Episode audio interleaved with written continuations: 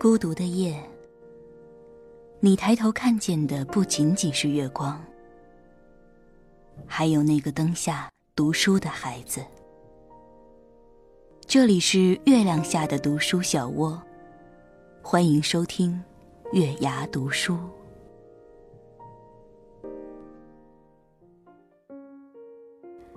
Hello，晚上好，这里是月牙读书电台，我是主播品月。现在呀，有很多女孩呢的择偶标准啊，除了啊人好、性格好以外，还要求经济条件啊物质方面要稍微强一点。那么说到这儿呢，就会有一些男孩说了，现在的女孩实在是太势利、太物质了。那么今天为大家分享一篇文章，题目是。你以为我物质，其实我只是看不到希望。文章有什么观点呢？接下来，让我们一起来听一下吧。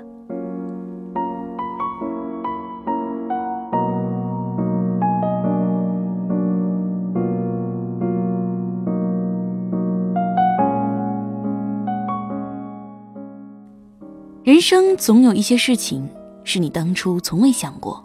却在某一天突然跳到眼前，令你仿佛从梦中惊醒一般的意识到，过去竟然如此天真。这就是小丽现在的感受。她和男友小文在一起三年，从开始的时候，她就知道小文家穷，她赚来的钱都要寄回去，帮助父母养家。可是她不在乎，觉得两个人只要感情好，其余的都不重要。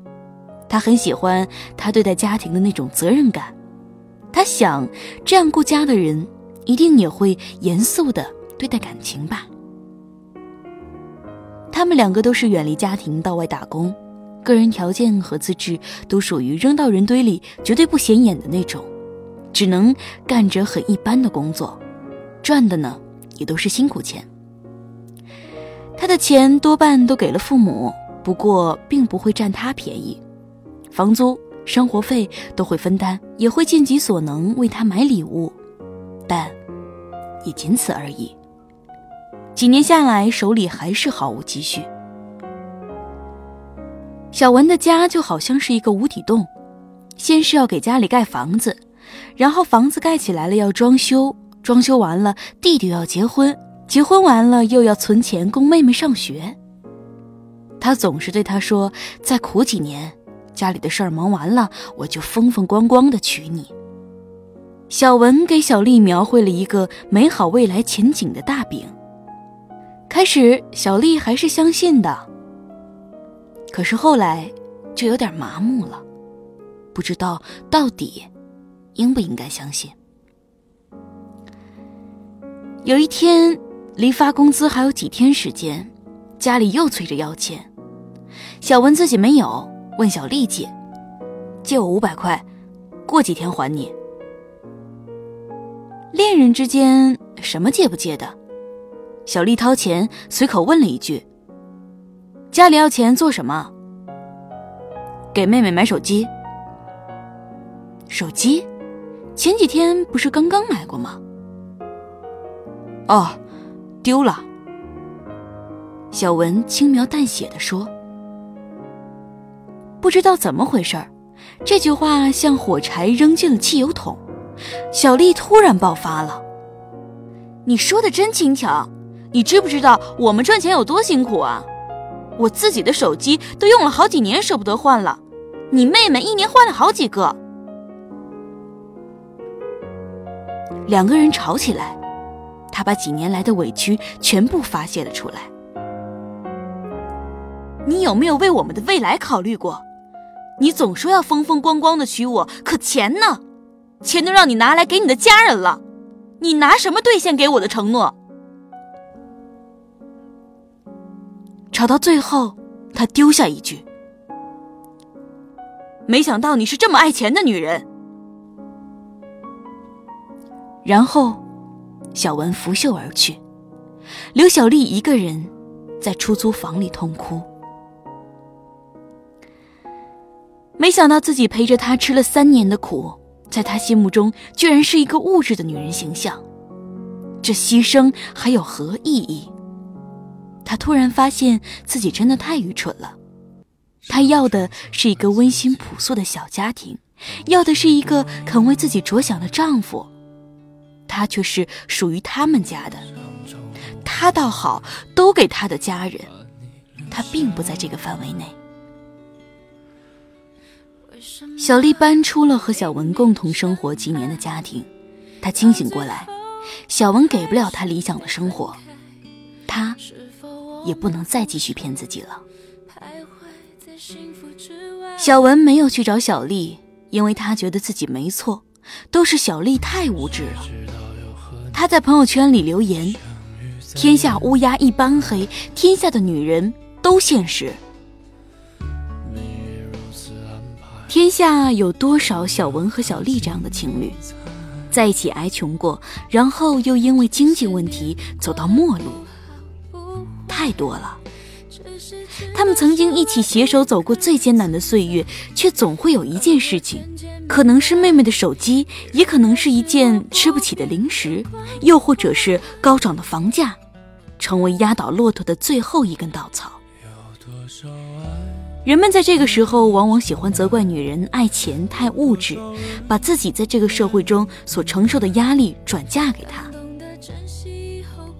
我有一个朋友，文艺女青年，年轻时爱上了一个穷小子，那位啊可是真穷，家里一贫如洗，可是他就是爱他，这也难怪，文艺女青年都视金钱如粪土，吃风喝烟都能活。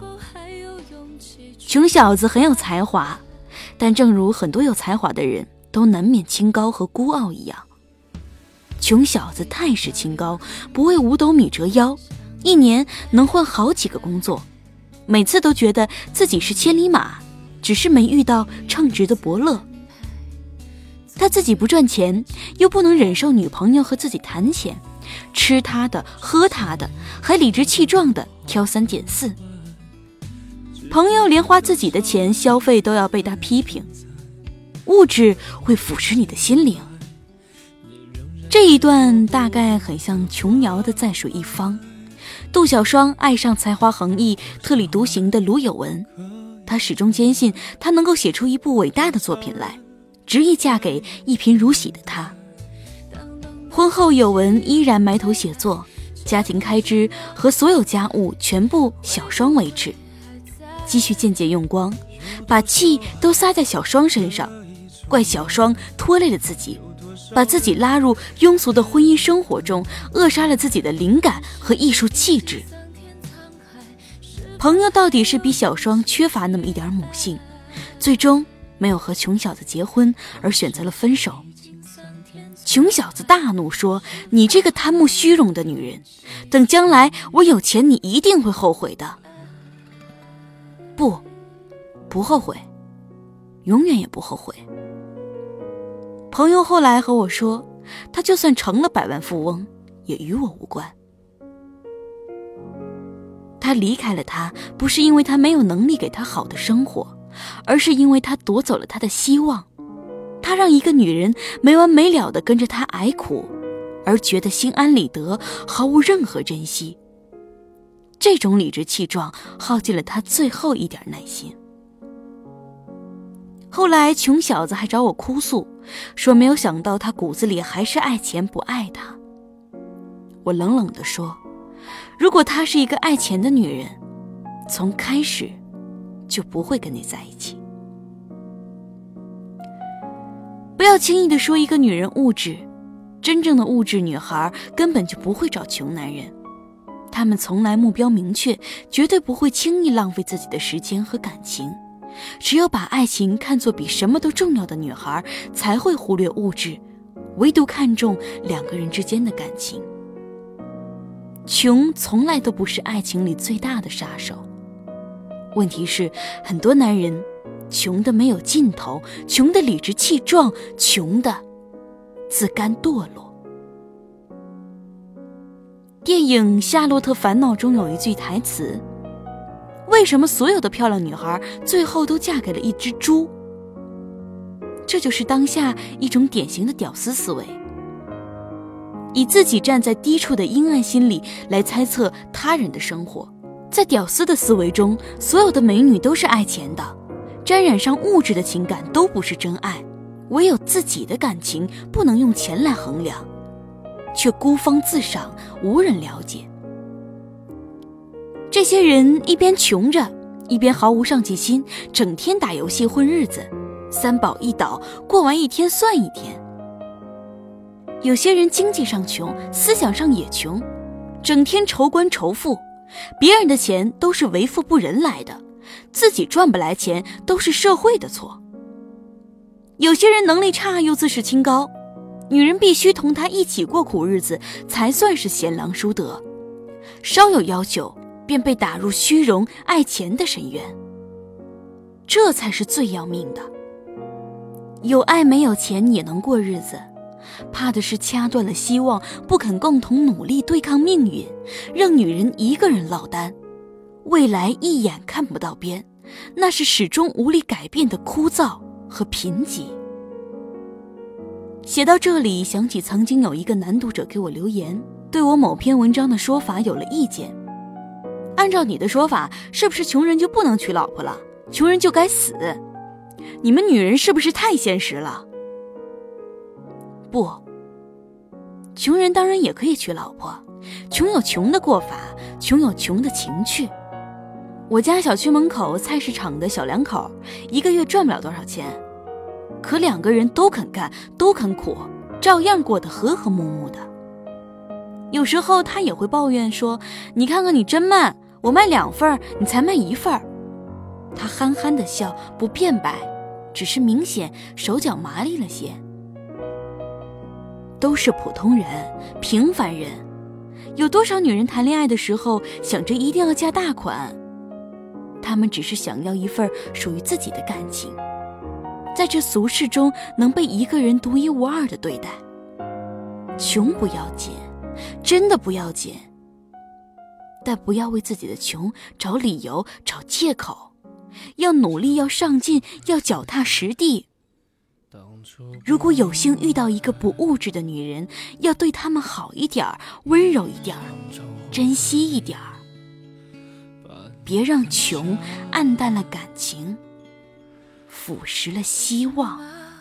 明明相爱，到最后还是被分开，是否我们总是徘徊在幸福之外？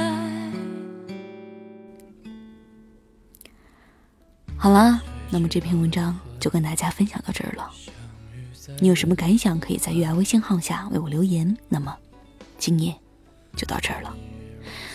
祝大家晚安，好梦。这些年过得不好不坏，只是知道少了一个人存在，而我渐渐明白。你仍然是我不变的关怀。有多少爱可以重来？有多少人愿意等待？当懂得珍惜以后归来，却不知那份爱会不会还在？有多少爱？可以重来，有多少人值得等待？当世界已经桑田沧海，是否还有勇气去爱？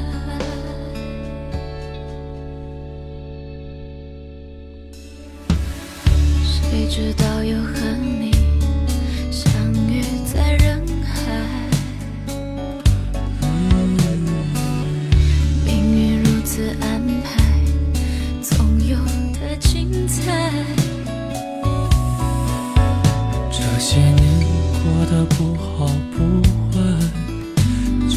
直到少了一个人存在，而我渐渐明白，你仍然是我不变的关怀。有多少爱可以重来？有多少人愿意等待？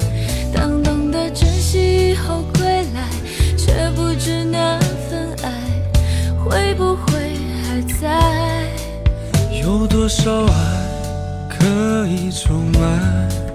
有多少人值得等待？当世界已经桑田沧海，是否还有勇气去爱？当世界已经桑田沧海，是否还有勇气去爱？